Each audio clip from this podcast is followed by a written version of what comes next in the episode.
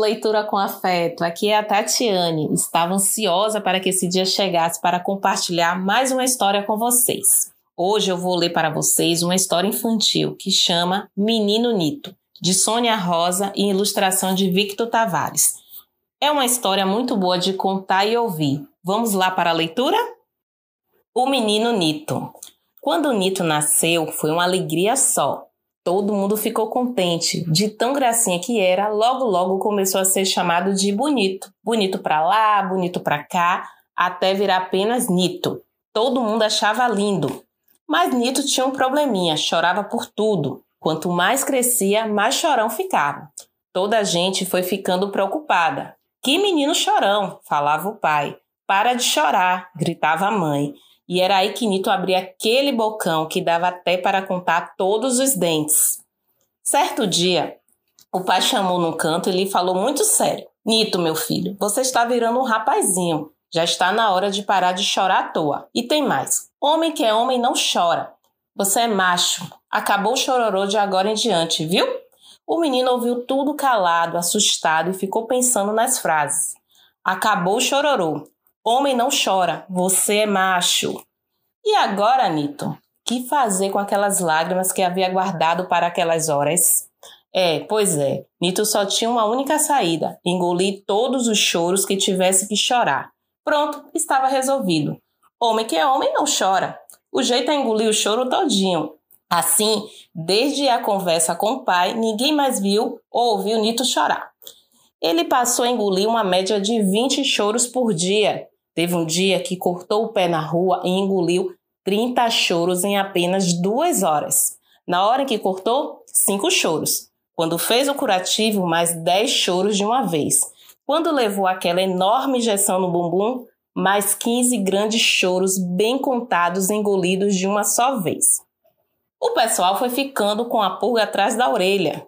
Nito, que corria para lá e para cá, foi parando de correr, foi parando de pular, foi parando de brincar. Ao final de um mês, o menino já não aguentava nem levantar da cama de tanto que pesavam os choros engolidos.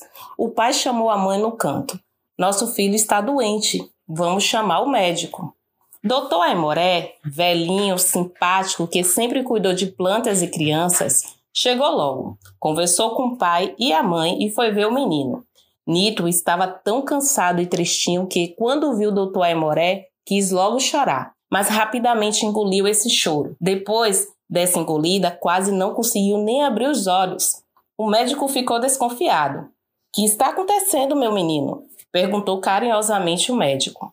Nito explicou para ele tudinho, os choros que estavam engolindo desde o dia que, em que o pai falou que homem não chora. Doutor Aimoré ouviu com muita atenção e falou: O caso é muito simples. O jeito agora é desachorar todo o choro engolido. Ele pediu para a mãe trazer duas bacias grandes. A mãe não entendeu nada. Como é que desachora? Quis saber o menino. Ora, ora, meu menino bonito, venha para o meu colo e vá lembrando dos choros engolidos e desengula todos eles, um a um, sem esquecer nenhum. Vamos lá? Vamos lembrando? Eu posso, mas eu não sou homem. Exatamente, porque você é homem é que não pode engolir os choros. Todo homem tem lágrimas e as lágrimas são para rolar pelo rosto. Qualquer rosto, de um homem, mulher, criança e gente de idade. Agora vamos parar de papo furado e começar logo a desachorar? Buá, buá! Foi uma choradeira danada. Nito chorou as duas bacias e a mãe teve de pegar mais duas. A vizinhança ficou assustada. O pai chorou junto, a mãe chorou sentindo. O médico chorou de emoção. Depois de quatro bacias grandes e dois baldes cheios, Nito colocou seu choro em dia e ficou curado. Neste mesmo dia, o pai chamou seu filho no canto e falou emocionado: Filho, você deve chorar sempre que quiser, mas não chore sem razão. Acho que agora aprendemos a lição. Chorar é bom, às vezes deixa a gente mais homem. Os dois se abraçaram forte. Ficaram assim um tempão, um sentindo a batida do coração do outro.